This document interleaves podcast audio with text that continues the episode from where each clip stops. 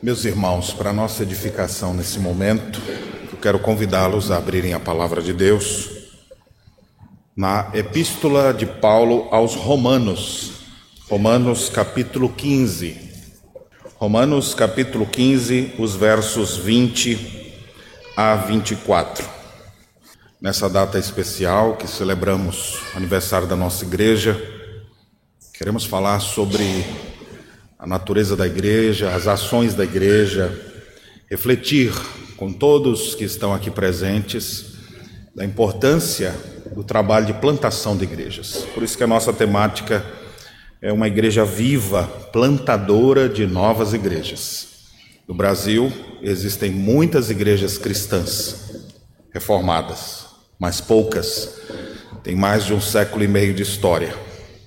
E nós precisamos entender o nosso papel no mundo. E eu espero, com a graça de Deus, ao compartilhar essa porção da Epístola aos Romanos, conduzir todos nós a uma reflexão sobre o nosso trabalho como igreja no nosso país e no mundo. Romanos capítulo 15, versos 20 a 24, a Escritura Sagrada diz assim: Esforçando-me deste modo por pregar o Evangelho, não onde Cristo já fora anunciado, para não edificar sobre fundamento alheio. Antes, como está escrito, hão de vê-lo aqueles que não tiveram notícia dele, e compreendê-lo os que nada tiveram ouvido a seu respeito. Esta foi a razão porque também muitas vezes me senti impedido de visitar-vos. Mas agora, não tendo já campo de atividade nestas regiões e desejando há muito visitar-vos, Penso em fazê-lo quando em viagem para a Espanha, pois espero que, de passagem, estarei convosco e que para lá seja por vós encaminhado, depois de haver primeiro desfrutado um pouco a vossa companhia. Amém. Há um tempo atrás você procurava num dicionário significado de presbiteriano ou igreja presbiteriana, e alguns dicionários diziam assim: seita religiosa que tinha, que teve como ícones, aí começava a colocar alguns nomes assim. Eu acredito que depois de mais de 160 anos no Brasil, ninguém olha mais para a igreja presbiteriana dizendo, é uma seita religiosa. Mas a IPB hoje já é reconhecida e merece o reconhecimento da sociedade brasileira pelo trabalho que ela tem desenvolvido ao longo dos anos uma igreja histórica, uma igreja tradicional, uma igreja que é conhecida pela sua centralidade nas Escrituras.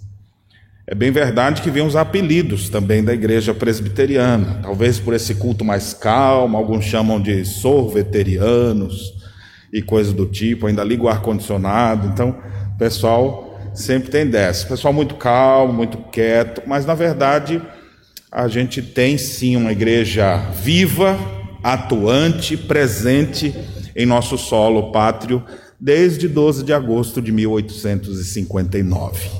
Na verdade, as tentativas de vir a fé protestante, a fé reformada para o sul, para, para a região sul da América, elas já aconteceram há muito tempo antes, mas foram totalmente dizimadas. Quando se começou a permitir a vinda de outros credos protestantes para cá, a partir de 1810. Nossa igreja, então, chegou através do missionário norte-americano, Ashbel Green Simonton, em 12 de agosto de 1859. É por isso que nós celebramos nessa data esse importante momento daquele jovem despertado pelos grandes avivamentos que estavam acontecendo na América do Norte e começou a pensar num país onde ele poderia atuar e depois de considerar vários países da América do Sul, ele disse que queria vir de fato para o Brasil.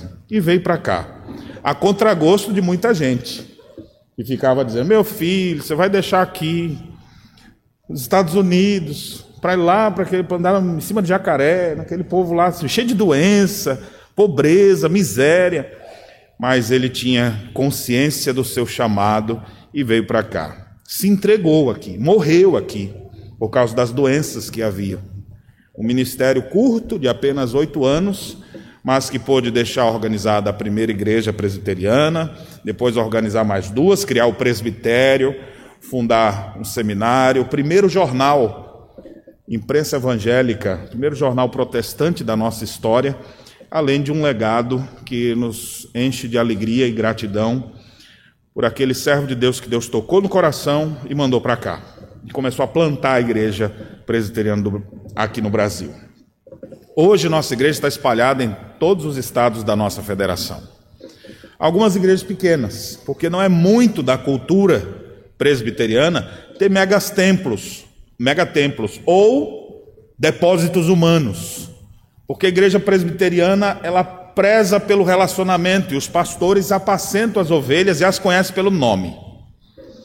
Então, isso fica difícil com uma igreja com 50 mil pessoas.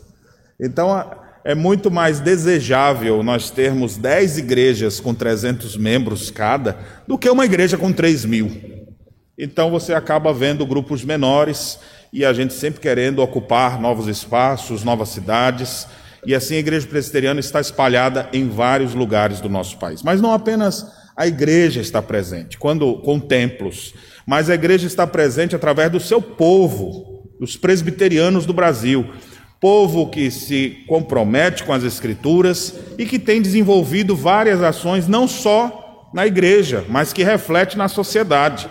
E é por isso que nossa igreja tem também fundado muitas escolas pelo Brasil afora, tendo sido então responsável pela educação e alfabetização de muitas pessoas. Uma opção em meio a tantas dificuldades com a educação, a igreja sempre ofereceu e oferecia bolsas e dava condições para pessoas que não têm dinheiro poder também estudar em escola particular. E assim aconteceu em vários lugares. Hoje é uma das maiores universidades do mundo, a maior universidade particular do Brasil é presbiteriana e tem suas ramificações em várias outras regiões. O Mackenzie é muito conhecido, é o principal conhecido, mas existem outras universidades, outras escolas, asilos, creches, trabalhos sociais que são desenvolvidos em vários lugares, como por exemplo, Instituto Vida, que cuida de mendigos, que ajuda pessoas em centros de recuperação para recuperá-los das drogas, do álcool. Então a igreja ela está presente na sociedade pelo Brasil afora. Além disso, temos hospitais, clínicas. A igreja está presente através desses projetos, mas está presente também através de cada presbiteriano, homens e mulheres, que têm usado seus dons e talentos para influenciar a sociedade. São cozinheiros, médicos, são farmacêuticos, são juízes, desembargadores, políticos, ou seja, estão em todos os, os ambientes procurando desenvolver aquilo que aprenderam.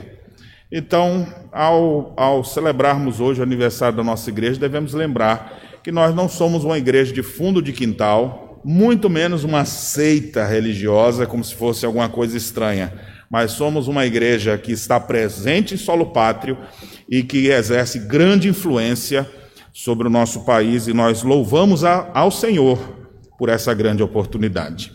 Ao olharmos para trás, nós ficamos cheios de alegria pelo que já aconteceu, mas não ficamos presos ao passado, lembrando apenas disso. Olhamos para frente, para o futuro, e queremos então continuar sendo uma igreja atuante, trabalhando, porque é uma coisa que o presbiteriano tem, a inconformação com o seu estado. Por isso que ele quer a, glória de Deus em tudo. Ele nunca está satisfeito, ele está sempre querendo servir ao Senhor. Então já conquistamos tudo isso, mas queremos avançar mais. E tomando as palavras do próprio Simonton, tomemos o nosso passado como garantias das conquistas futuras. Assim como Deus foi conosco até aqui, Ele continuará conosco, operando em nós e através de nós. E um trabalho importante que eu gostaria que nesse dia, hoje é aniversário da igreja, então precisamos pensar sobre a igreja. Como é importante ter uma igreja presbiteriana numa cidade. Como faz diferença ter uma igreja presbiteriana num bairro. Onde essa igreja chega, ela causa um impacto positivo. Ela nunca chegou num lugar para trazer confusão. para atrapalhar a vida das pessoas. Pelo contrário, a região é mudada, as pessoas são mudadas, porque elas são mudadas pela palavra de Deus, pelo Cristo vivo que é revelado nas Escrituras.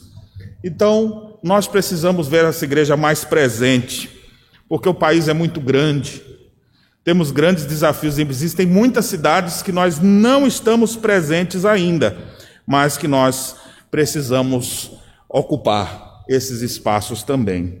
Pensando nisso, é que escolhemos para essa reflexão o texto de Paulo aos Romanos, que nos fala dos seus planos de plantação de igreja. E queremos aprender com ele, que é o grande desbravador, como alguém já chamou, o bandeirante da fé, aquele homem que ia como um trator no meio do mato, limpando tudo e deixando pavimentadas estradas para o evangelho, para que as pessoas tivessem conhecimento. Depois voltava à reunião do presbitério com o apóstolo Paulo presente, era relatório dizendo: ó, tem crentes em tal cidade, tem uma igreja em tal lugar, plantei uma igreja em tal lugar, tem esse, esse, esse, precisamos de gente para colocar lá. E assim a gente vê esse grande servo de Deus trabalhando em prol do reino do Senhor. É interessante que nós vamos meditar aqui nesse texto de Romanos, numa porção que não é muito lida em Romanos. O que, que a gente mais sabe de Romanos? É a doutrina da justificação pela fé, que é a temática predominante nessa carta. Onde ele fala, é um tratado teológico, como alguns já chamaram, um tratado sobre a importante doutrina da justificação pela fé. É tanto que o livro se divide, a primeira parte, do 1 ao 11, desenvolvimento dessa doutrina, e depois do 12 ao 16, a aplicação dessa doutrina na vida prática do povo. E olha que espetáculo fez o apóstolo Paulo ao fazer esse tratado. Só que aqui no capítulo 15, a gente tem agora a motivação de Paulo de ter escrito sobre isso. O que que Paulo estava pensando quando ele escreve essa carta e manda para a igreja em Roma? Qual era o interesse dele? Paulo não é o fundador dessa igreja. Na verdade, ele ainda não conheceu essa igreja. Essa igreja foi plantada lá, mas ele tentou ir lá várias vezes. Ele, nós temos narrativas disso, por exemplo, em Atos 19, a referência de que ele intentava ir a Roma, mas não foi. Aqui mesmo na passagem ele diz que já por muitas vezes quis ir lá, mas se sentiu impedido. Mas agora ele fala então do interesse dele de ir lá em Roma, para ter contato com esses irmãos. Aí você fala assim, por que, que o pastor, que não é o pastor da igreja, está querendo passar na igreja dos outros, né? Está querendo por aqui. Mas o apóstolo Paulo, ele é um chamado para os gentios. Nesse sentido, está dentro da jurisdição dele, porque Roma é, não é não está ali entre os judeus, é exatamente um ambiente gentílico. Mas ele tem alguns planos. Paulo, quando escreve essa carta, ele está em Corinto, com viagem marcada para ir para Jerusalém e ele diz assim: de Jerusalém eu planejo ir aí Roma. Quando eu chegar em Roma, eu espero daí seguir para a Espanha. Então nós temos aqui o plano do apóstolo Paulo, ou seja, ele escreve essa carta, mas agora está dizendo, gente, eu vou dizer aqui qual é o meu plano, viu? Entregando isso aqui para vocês, essa mensagem importante da justificação pela fé. Mas olha, eu, tô, eu não posso demorar muito, porque eu estou levando uma oferta a oferta para ajudar os santos em, não é o por causa de perdeu no futebol, não, né? Os santos é uma referência aos crentes. Vamos ajudar os crentes de Jerusalém, que estavam muito é, enfrentando uma crise, e Paulo fez coletas em várias igrejas, e ele está levando essa doação para os irmãos de Jerusalém. Por isso que ele está dizendo: olha, eu, tô de, eu não posso ir agora, mas meu plano é passar por aí quando? eu vou voltar para Jerusalém para levar minhas doações, as doações das igrejas, para ajudar os santos em Jerusalém. De lá, então, eu planejo para a Espanha, passando por aí. E por que, que eu quero passar por aí? Para fazer uma selfie, botar no, no Instagram da, da Igreja Presbiteriana de Roma. O que, que ele estava planejando? Ele falou: gente, eu quero ir para a Espanha, mas eu quero que vocês me encaminhem para lá. Encaminhar, do ponto de vista bíblico, no Novo Testamento, significa: eu quero que vocês me deem as condições necessárias, financeiras, para que eu possa ir para lá. Então eu espero ficar com vocês um pouco para desfrutar da sua companhia, é uma espécie de autoconvite, né? Que Paulo está fazendo. Eu acho, é, e é raro ver isso no apóstolo Paulo, porque ele era assim. Ele escreve aos Coríntios: ninguém vai dizer que me sustentou, porque essa glória eu vou levar. Nunca recebi desses coríntios, que os coríntios eram miseráveis, né? miserentes assim. Eles nunca vão dizer que me deram um centavo. Essa glória ninguém me anula. Mas agora, ele está dizendo para os romanos: eu espero e aí é, compartilhar um pouco de tempo com vocês, então vocês vão me hospedar, aí eu fico aí um tempo com vocês, e depois vocês me dão as condições para eu ir para a Espanha. Então, esses são os planos do apóstolo Paulo, conforme nós, nós temos aqui nesse, nessa passagem. E aqui então a gente pode tirar algumas lições desses planos que Paulo traz. Ao final do capítulo 15, ele pede inclusive oração dos crentes para os seus planos, mostrando que o crente planeja, mas depende sempre de Deus. Então, orem por mim, irmãos para que eu consiga fazer tudo isso. Ore também porque tem uns, uns rebeldes na Judéia. Me ajude em oração para esse pessoal parar de me dar trabalho, porque está difícil a situação. Então ele encerra o, no, essa, esse capítulo 15, dizendo que é intento dele logo visitar os irmãos em Roma, para, se for da vontade de Deus, ele possa chegar lá e ter a alegria de compartilhar com os irmãos, e os irmãos então enviarem ele para a Espanha. Para quê? para a plantação de igrejas. Então, esses planos de Paulo são voltados à plantação da igreja. Então, é por isso que nós queremos tirar agora algumas lições. Eu queria pelo menos três lições que nós podemos aprender aqui da atividade missionária do apóstolo Paulo e que nos ensina sobre esse assunto. E é importante a gente ter aqui alguns presbíteros, alguns pastores, evangelistas, termos também aqui jovens, adolescentes, crianças. É bom que a gente tenha aqui mulheres, homens, porque o trabalho de plantação de igrejas não é feito simplesmente por aquele missionário específico ou aquele pastor, mas é um trabalho que deve ser feito por toda a igreja, desde a criança até o ancião. Todos devem se envolver com isso. E eu quero então trazer algumas lições preciosas que esse texto nos traz nesse sentido. A primeira lição que eu quero trazer para vocês é que nós precisamos planejar a ocupação estratégica das regiões.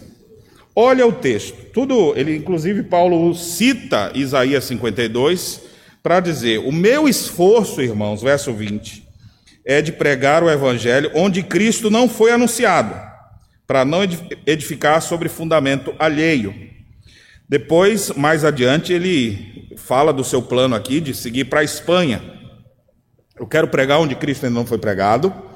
E no verso 23, ele chega dizendo assim: ó, já acabou ah, os lugares aqui na região, já não tem campo mais para mim, por isso que eu quero ir para aquele outro lugar onde Cristo ainda não foi anunciado. É interessante a gente ver que no pensamento do apóstolo Paulo há uma preocupação em ocupar as regiões onde o evangelho ainda não existe. Há uma preocupação nesse sentido. Onde Cristo já foi pregado, eu não vou para lá. Pensamento de Paulo. Por quê? Porque já tem alguém ali, tem tanto campo pela frente, por que eu vou ficar aqui marcando passo junto com outro? Já tem alguém aqui? Então fica aí fica com Deus e eu vou para outro lugar onde não tem ninguém. Esse é o chamado específico de Paulo. Nem todo mundo é, tem um chamado assim, de ir para um lugar onde não tem nada, nem ninguém, e ele começa tudo do zero. De fato, é uma vocação. E existem hoje muitos homens e mulheres que têm essa capacidade, esse dom, essa graça de ir para lugares onde não tem nada, você volta lá um tempo e já acha alguma coisa. Paulo era desses. Você viu que na história de Paulo se associa com ele um casal. Priscila e Áquila.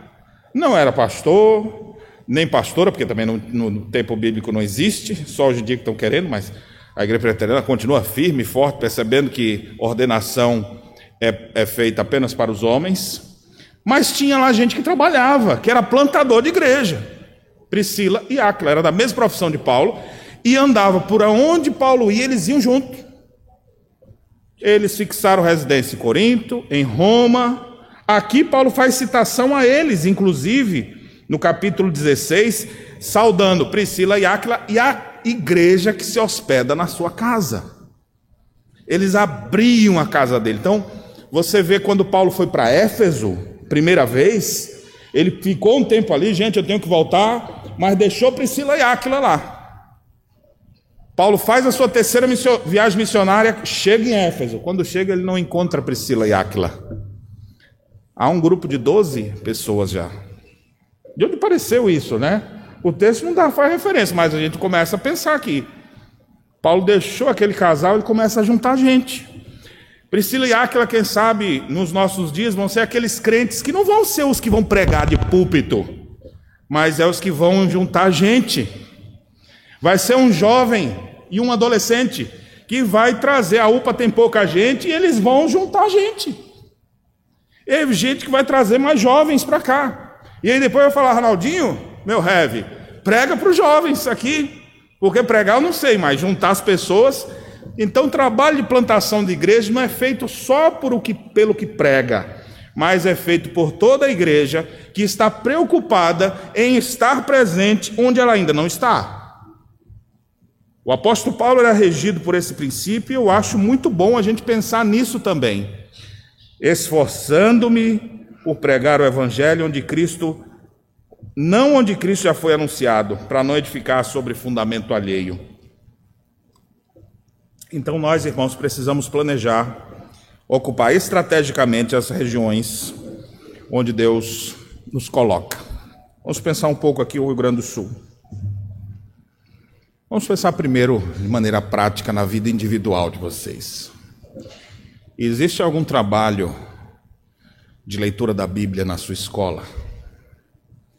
Existe algum trabalho de conversas ou debates na sua universidade sobre fé, a fé associada ao ambiente que você está, que tal você começar a ocupar esse espaço?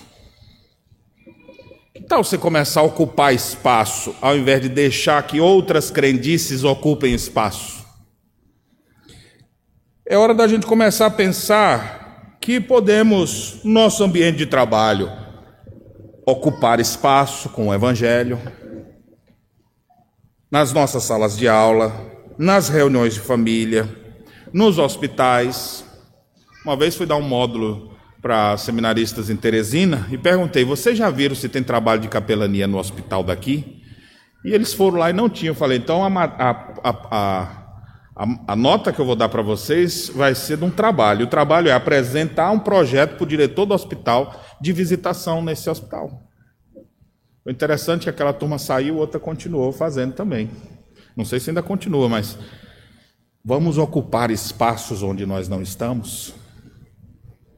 Porque se nós estivermos lá com conteúdo que um bom presbiteriano tem, ele não vai falar besteira. Ele vai poder ser uma bênção naquele lugar gente preparada, gente que tem conteúdo, gente que tem boa doutrina e que vai trazer benefícios para aquela região. Agora pense na nossa região sul. Eu estive há poucos dias participando de um encontro de pastores em Joinville, no sino do, do lado do nosso aqui. Um dado interessante: Santa Catarina tem em torno de 15% das cidades já preenchidas com a igreja presbiteriana, ou seja, eles lá em Santa Catarina estão preocupados em ocupar cidades onde ainda não tem a presença da igreja. Já tem 15%, segundo a informação que eu recebi de um dos líderes de lá. Você sabe qual é a realidade nossa aqui no Rio Grande do Sul? Nosso sínodo, nosso presidente está aqui, né? Para mentir junto comigo, oh, desculpa, para ratificar as informações, no nosso sínodo, que compreende o estado inteiro do Rio Grande do Sul e oeste de Santa Catarina, nós temos hoje 50 IPBs nessa região da nossa jurisdição. 24 igrejas já organizadas e 26 campos ainda incipientes que não se organizaram, que a gente chama de congregações. Isso no sínodo, pegando o Rio Grande do Sul todo e oeste Santa Catarina. Agora desce um pouquinho mais aqui, para nossa região, só o estado do Rio Grande do Sul, porque o Rio Grande do Sul é assim, nós somos exclusivos, né? Então tem que ter uma estatística própria só para nós. O estado do Rio Grande do Sul tem hoje 18 igrejas organizadas e 19 congregações. Ou seja, nós temos 37 IPBs em 33 cidades. Faz a conta aí, você vai ver que para os 497 municípios nós ocupamos já 6%. 6% das cidades. E eu estava olhando lá com o pessoal de Santa Catarina, estava dizendo que estava difícil, mas aqueles 15%, aí eu olho para nós, 6, 6,5%, né, para dizer mais assim. Tem muita coisa pela frente ainda para a gente fazer. Precisamos planejar, como Paulo planejava, ir para lugares onde ainda não havia sido anunciado.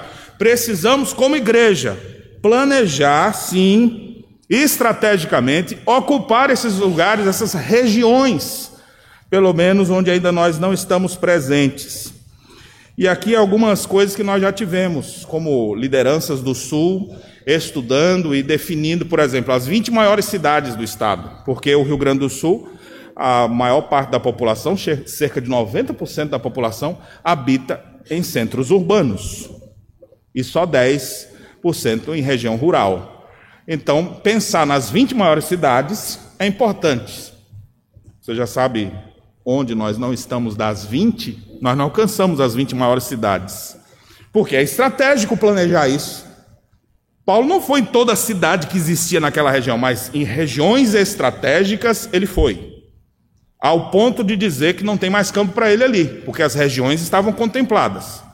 Não necessariamente cidades específicas. Eu volto a falar sobre isso mais adiante. Das 20 maiores cidades do nosso estado, nos falta ainda igreja em quatro cidades. Porque nas outras 16 nós já temos uma presença. Em alguns lugares mais forte, em outros lugares, a gente já tem uma presença, tipo assim, uma igreja com umas 30 pessoas. Ainda bem pequena ainda, mas pelo menos estamos lá. Então a gente celebra com pouco que tem. Né? E queremos avançar mais e mais. As quatro cidades que nos faltam, elas são alvo, inclusive, de nossas orações e intenções também, quando planejarmos ir para lá. São as cidades de Viamão, Novo Hamburgo, Alvorada e Santa Cruz do Sul. Essas estão entre as 20 cidades que ainda nós não temos presença aqui no nosso estado. Quando a gente chegar nessas 20, a gente para, não, agora a gente começa assim, vamos ver agora as 50 maiores cidades. Nós já estamos em 20, vamos ver outras 30 aqui para contemplar essas regiões. Mas além disso, intencionalmente por nossa parte, devemos fazer isso, mas Deus, em sua misericórdia, faz com que às vezes brote uns negócios fora da curva, assim, onde a gente menos espera. E para alegria nossa, eu compartilho com vocês já alguns contatos que a gente tem com pessoas de cidades que não têm IPB, mas que estão sempre clamando. Essa semana, alguém me mandou uma mensagem dizendo: Pastor, quando vai ter uma igreja presbiteriana em Rosário do Oeste? Eu falei, ô oh, rapaz, em Rosário? Eu falei, em breve. Já temos intenção. Você está aí, então, próximo aí da nossa para essa região, nós vamos fazer um culto na sua casa. Com luta, nós fomos para Bagé e hoje Bagé já está esticando seus tentáculos para Dom Pedrito. Já tem gente que congrega conosco na congregação de Bagé, mas que mora ali em Dom Pedrito. Nós temos contatos de gente que procurou assim. Tem uma igreja aqui em Santa Rosa. Aí você fala, tem uma bem pertinho aí, a 150 quilômetros. Vai lá. O pecador geralmente não vai. Mas a gente fala para o pastor que está lá em Santo Ângelo. Tem essa pessoa lá. Aí tu procura depois o pastor. E aí, o cara foi lá? Não foi, não veio não, mas eu fui lá. E o pastor deslocou, foi lá em Santa Rosa, já teve contato com essas pessoas, que pode ser que aquela igreja estique mais para lá. Esses são os que Deus vai botando no caminho. Com alegria, esses dias nós vimos um trabalho se iniciando em Garibaldi, Se Deus quiser, nos próximos dias, nós vamos estar iniciando a congregação de Veranópolis e Santana do Livramento. Às vezes a gente planeja, outras vezes surge, brota. Graça de Deus, né? Porque se fosse dependendo só do nosso planejamento. E por que, que eu quero enfatizar isso? Porque às vezes a gente está planejando. Você está falando, você, pastor, esse negócio de planejar a igreja não é para mim, não. Isso aí não é para. Claro que é! Pensar na plantação de igreja, isso é trabalho de toda a igreja. Pensar no litoral, não só na época do veraneio, mas pensar, nós não temos igreja na, na praia. Quer dizer, temos, mas a praia é um litoral enorme. E nós temos uma congregação em Tramandaí e uma outra em Rio Grande. E o resto do litoral todinho aí, tomado de gente, de jovens perdidos, que trabalhos podem ser feitos para evangelizar ali. Não tem outro fundamento é você ir lá lançar o fundamento de Cristo nesses lugares. Precisamos sim, irmãos, planejar, ter metas, estratégias, orçamento, reuniões, ou seja, visando a glória de Deus, não interesses pessoais, querendo ver a igreja ocupando cada um dos lugares. Eu preciso fazer uma ressalva aqui sobre o planejamento. Nem sempre o planejamento acontece como a gente quer, mas não nos impede de planejar. É importante dizer isso, porque o próprio plano de Paulo aqui não aconteceu como ele queria. Do que temos informação, parece que Paulo nunca foi para a Espanha, embora ele planejou ir para lá. E essa vontade de Paulo de Jerusalém ir para Roma aconteceu, mas não do jeito que ele queria. Ele estava planejando ir por lá, ficar um tempo com os irmãos, de lá ir para a Espanha. Na verdade, Paulo vai aparecer em Roma preso. Mas até quando os planos não acontecem como a gente quer, nós estamos sujeitos ao Senhor, cujos caminhos são mais altos que os nossos caminhos, cujos pensamentos são maiores que os nossos pensamentos. Não impede a gente planejar, mas a gente se adequa ao que ele coloca. Paulo planejou ir para Roma, Deus fez com que ele fosse por outro meio, para que ele falasse a autoridades que de outra maneira talvez ele não tivesse contato, para que ele ficasse preso e através dessa prisão muita gente veio a se converter. E mais, irmãos, olha quanto material nós temos do apóstolo Paulo quando estava preso. Aos Filipenses, ele está preso, e escreve, e a guarda pretoriana toda ouviu falar. Paulo está escrevendo a carta, e eles, oh, manda um abraço aí para a igreja também. O apóstolo Paulo conseguiu evangelizar um monte de gente que de outra maneira não acontecia. Ou seja, ele planejou, não saiu bem do jeito que ele queria, mas o objetivo de anunciar Cristo onde ele ainda não foi anunciado, continua acontecendo e a influência do apóstolo Paulo chega até os nossos dias com tudo aquilo que ele pode escrever, inclusive enquanto estava preso. Então a gente planeja, presta atenção aqui agora, falar especialmente para quem faz planejamento engessado.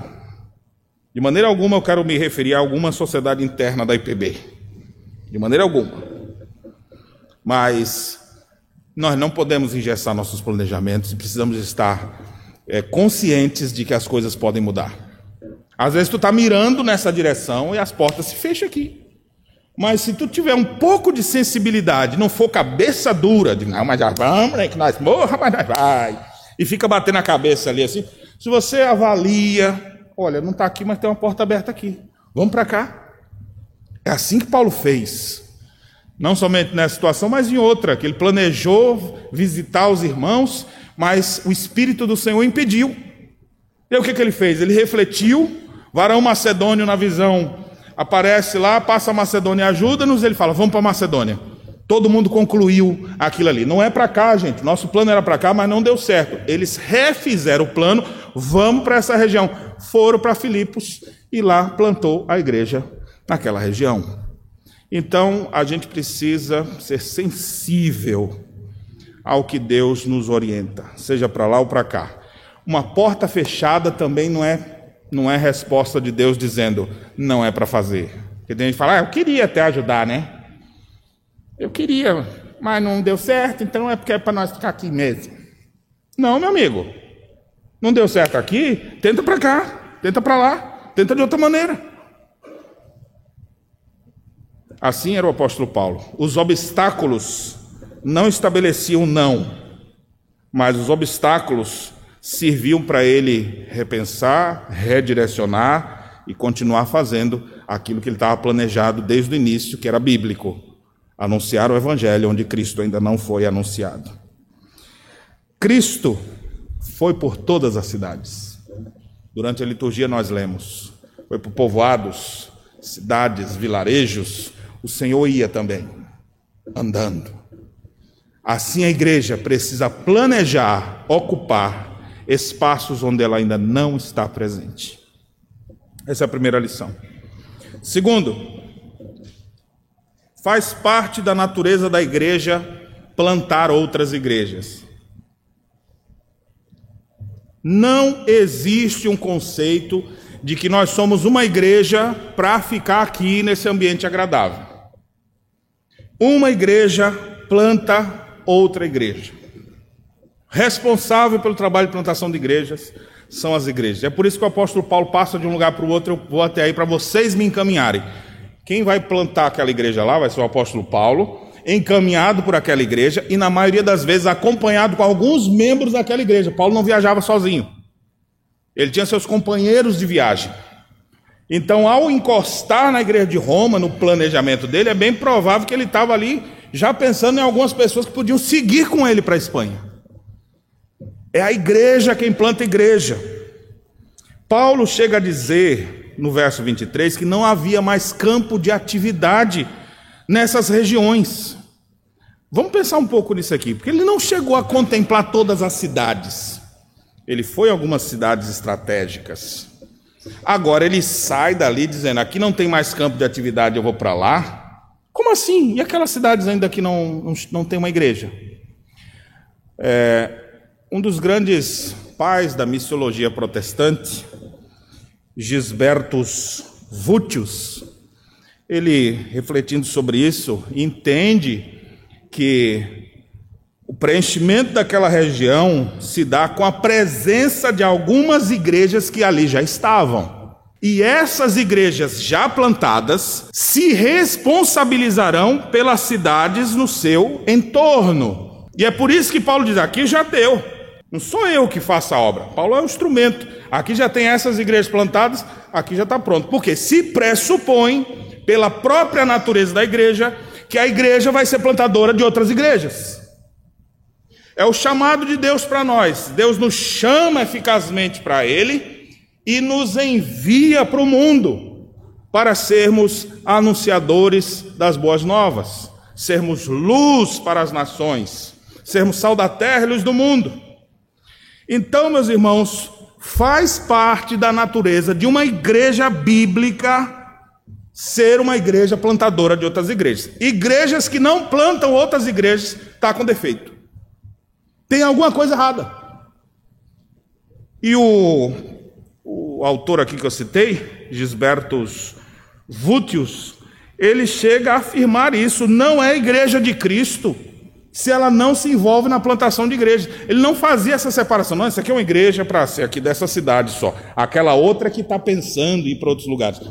A igreja não escolhe isso, ela não tem essa capacidade. Se você é um cristão, você não pode escolher não ser um missionário, não ser um evangelizador. Não faz parte. Ou você está doente, ou você está amarrado pelo pecado e por isso não está fazendo, ou você está em crise existencial, aí a gente até entende, vamos precisar então tratar você. Mas um crente saudável, um presbiteriano saudável, está preocupado em levar a glória de Deus para outros lugares está preocupado em levar a sua igreja para onde ela ainda não está. A igreja planta outra igreja.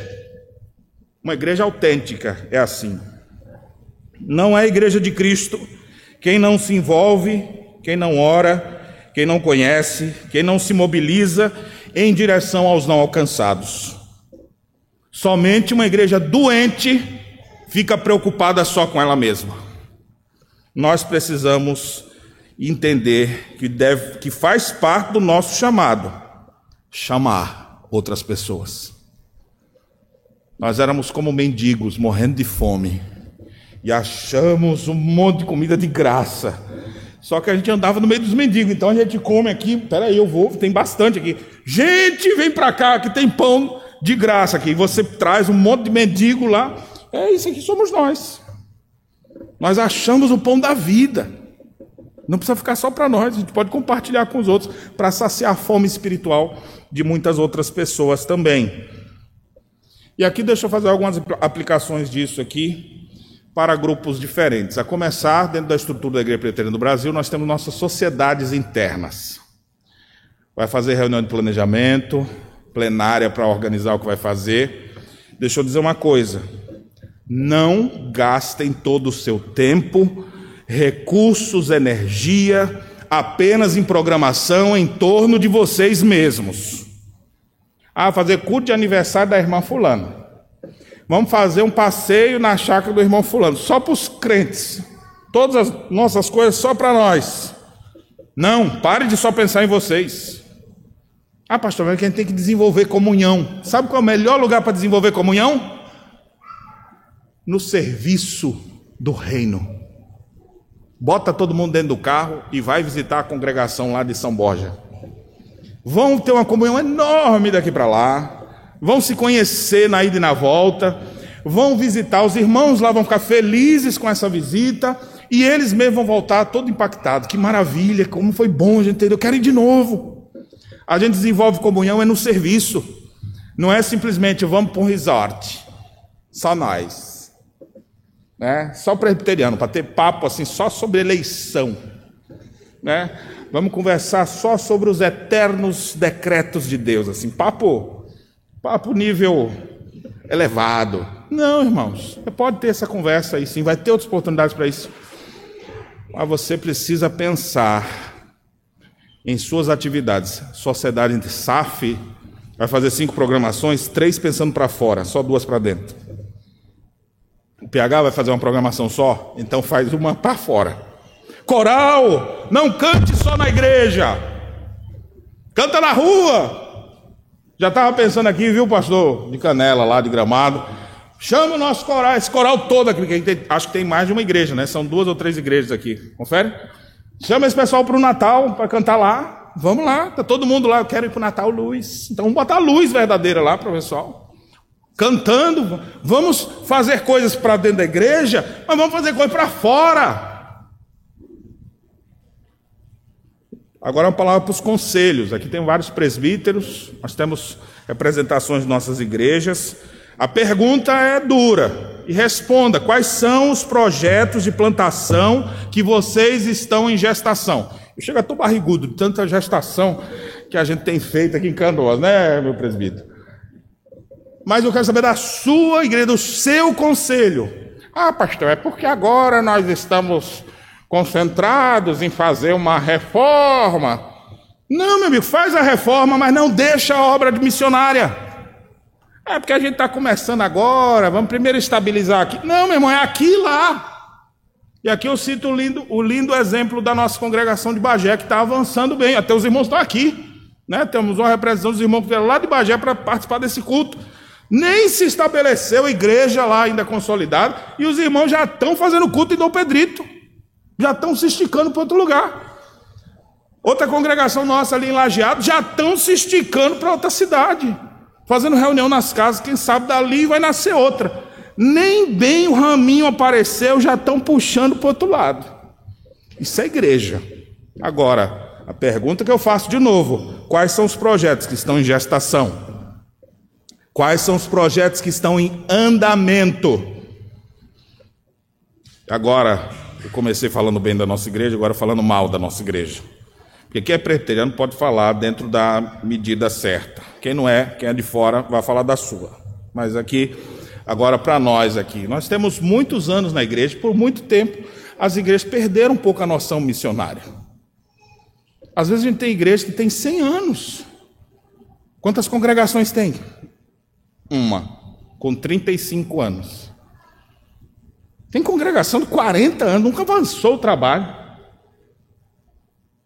A gente precisa repensar isso. Graças a Deus, nos últimos tempos, nossa denominação tem se despertado para isso e tem procurado investir nessa direção.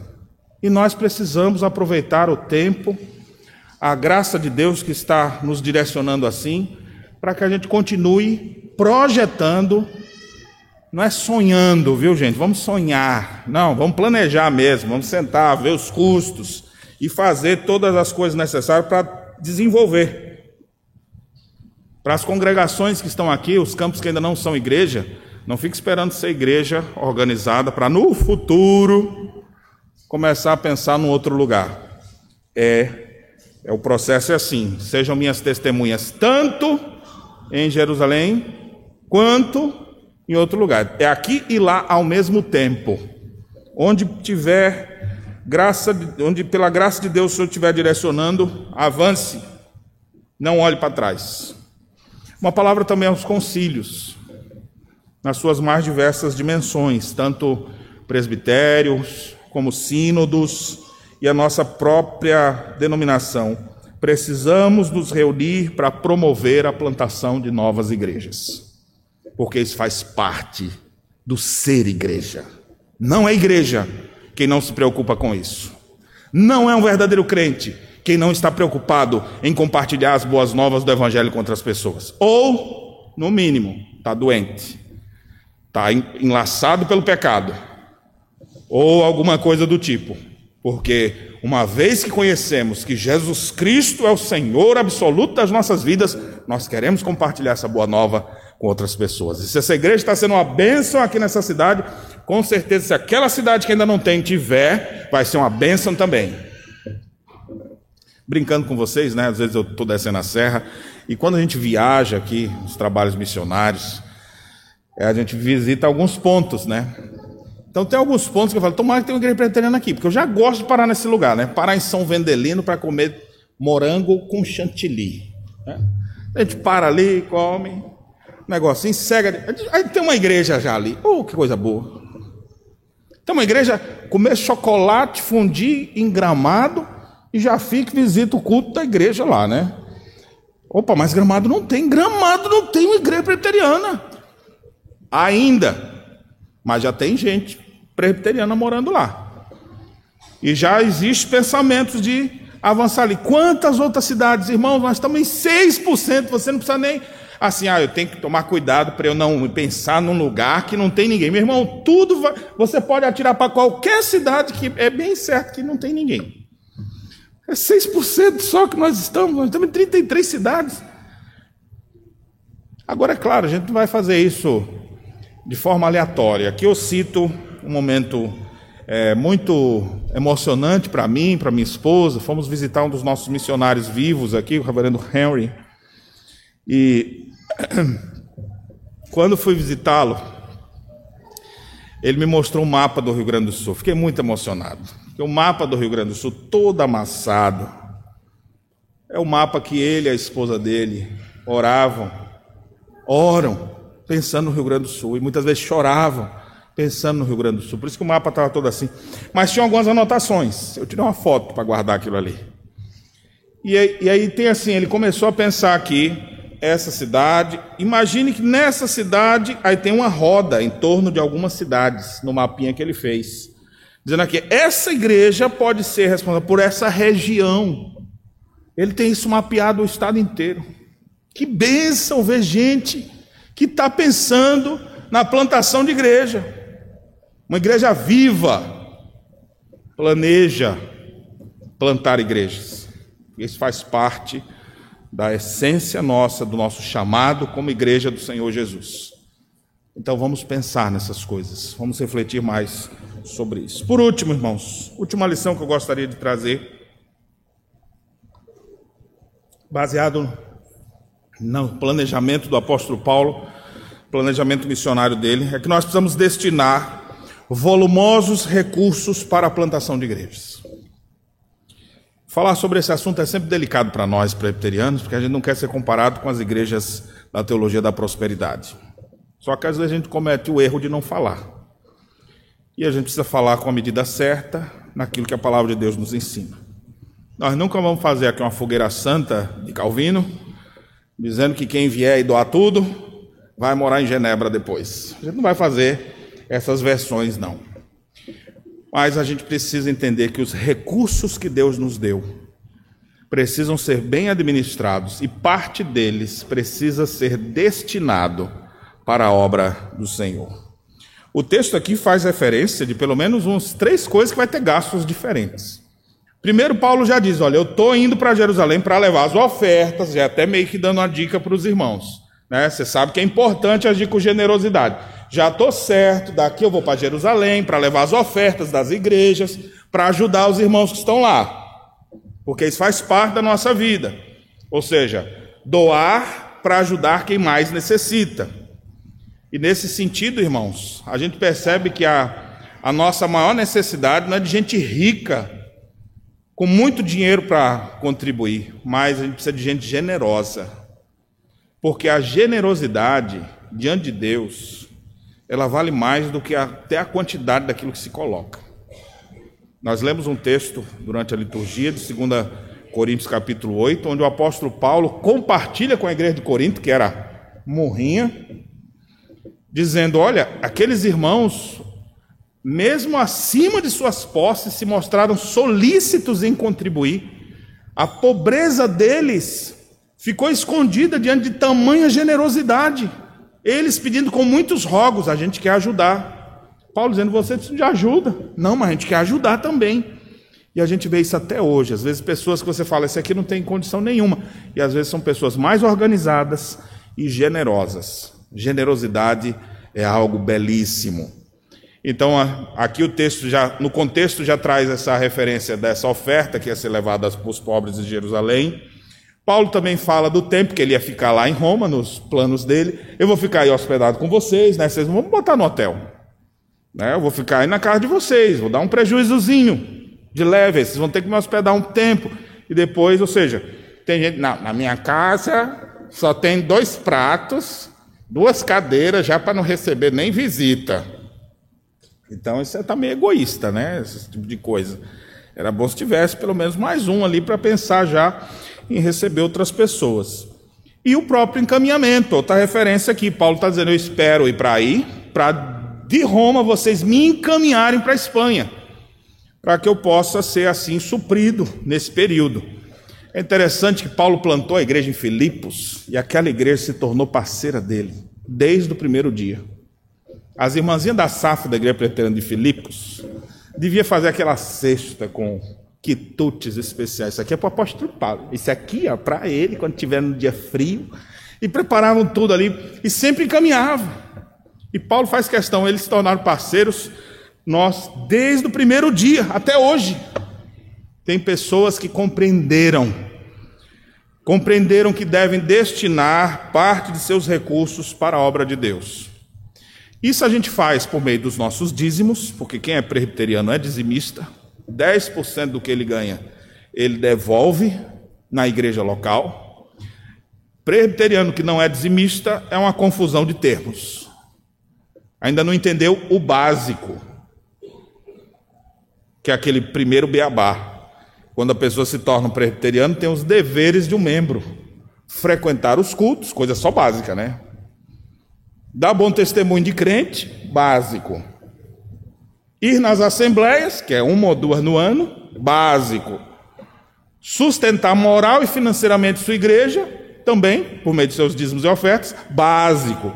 Se a pessoa não sabe o básico, o que é esperar de plantação de igreja? Não vai fazer nunca. Primeiro a gente começa do básico. Aprenda a devolver seus dízimos e ofertas. Se você não está sabendo fazer isso ainda, precisa se converter. E aqui eu estou falando para presbiterianos, viu, gente? Porque se a pessoa, não, eu sou um visitante, o pastor está falando da. Não, ele está falando de gente que já estudou, já compreendeu, já participa da igreja e sabe que a igreja não tem outra fonte de renda. Os recursos da igreja presbiteriana do Brasil é feito de dízimos e ofertas. Então a gente começa se envolvendo, devolvendo nosso dízimo. Que não é pagar dízimo, é devolvendo. Porque Deus nos deu tudo.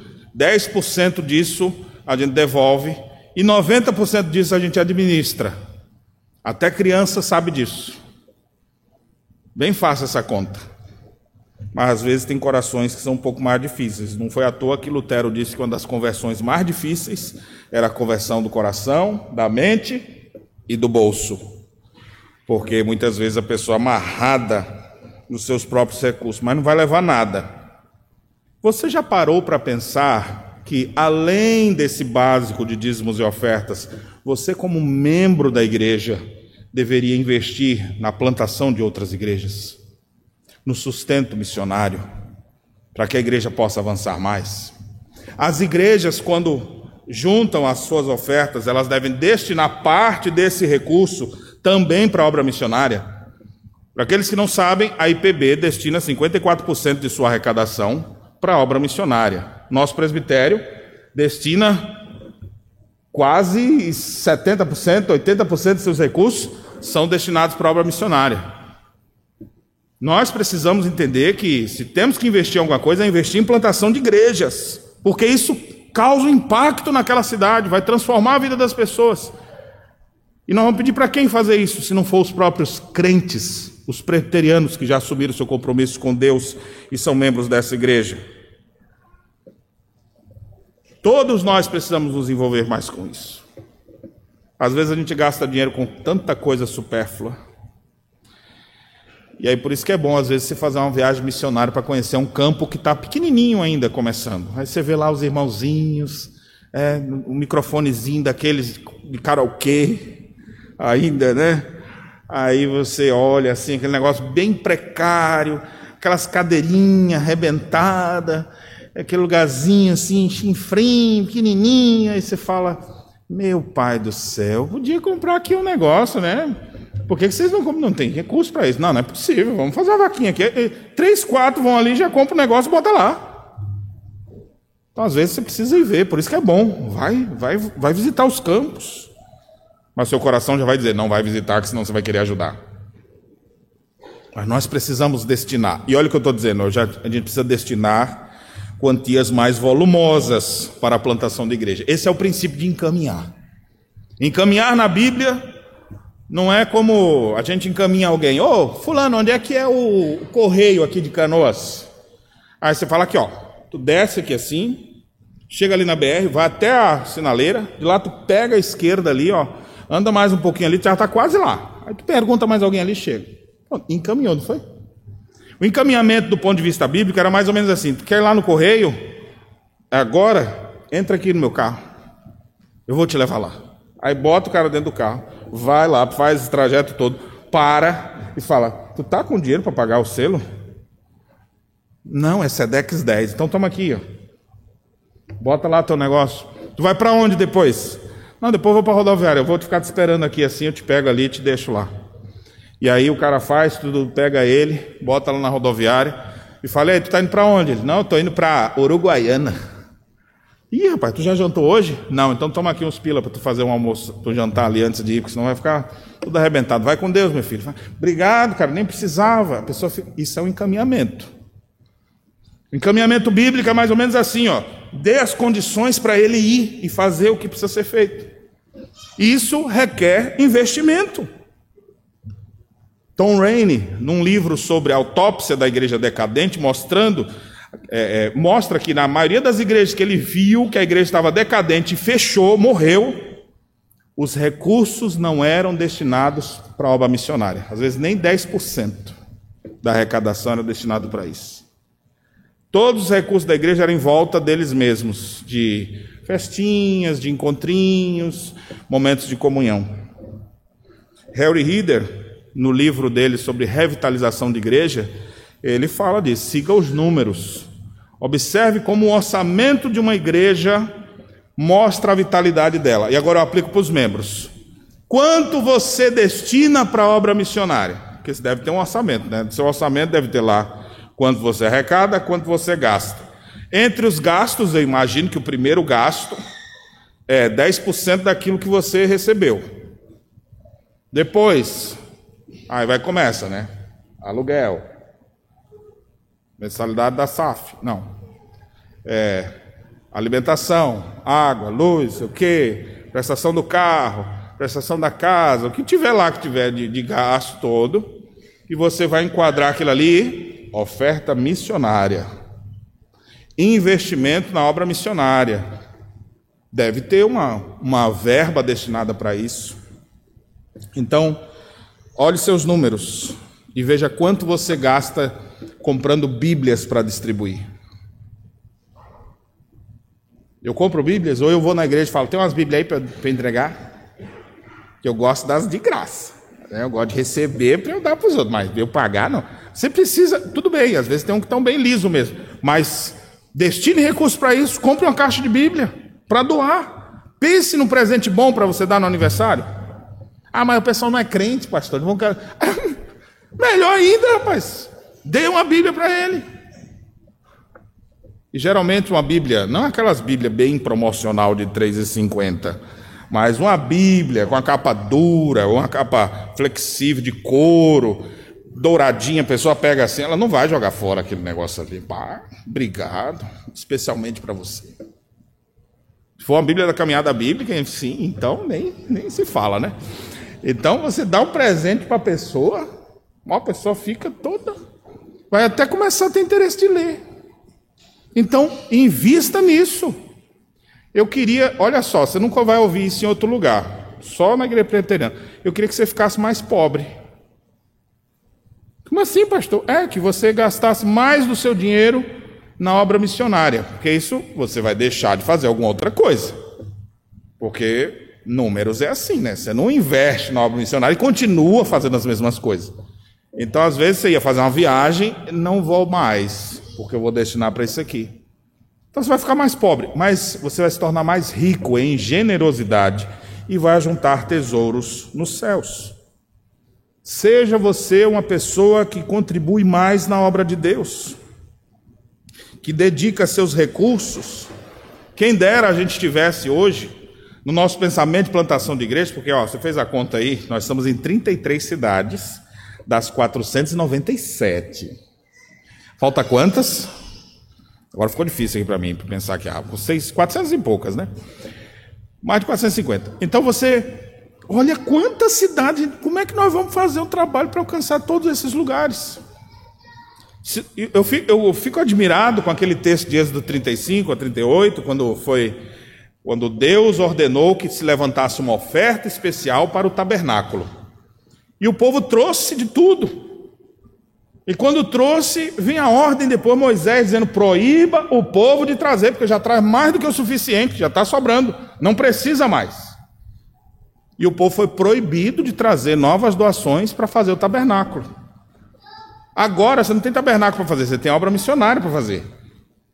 E nunca eu acho que vai chegar no nível da gente dizer assim: pare de mandar porque não está mais precisando. Olha a nossa realidade, nós estamos em 6%.